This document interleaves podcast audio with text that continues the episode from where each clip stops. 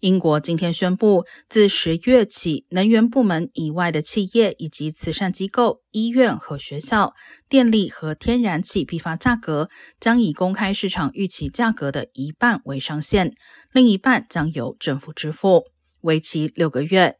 英国工业总会对上述宣布表示欢迎，并敦促提出解决能源危机的长期办法。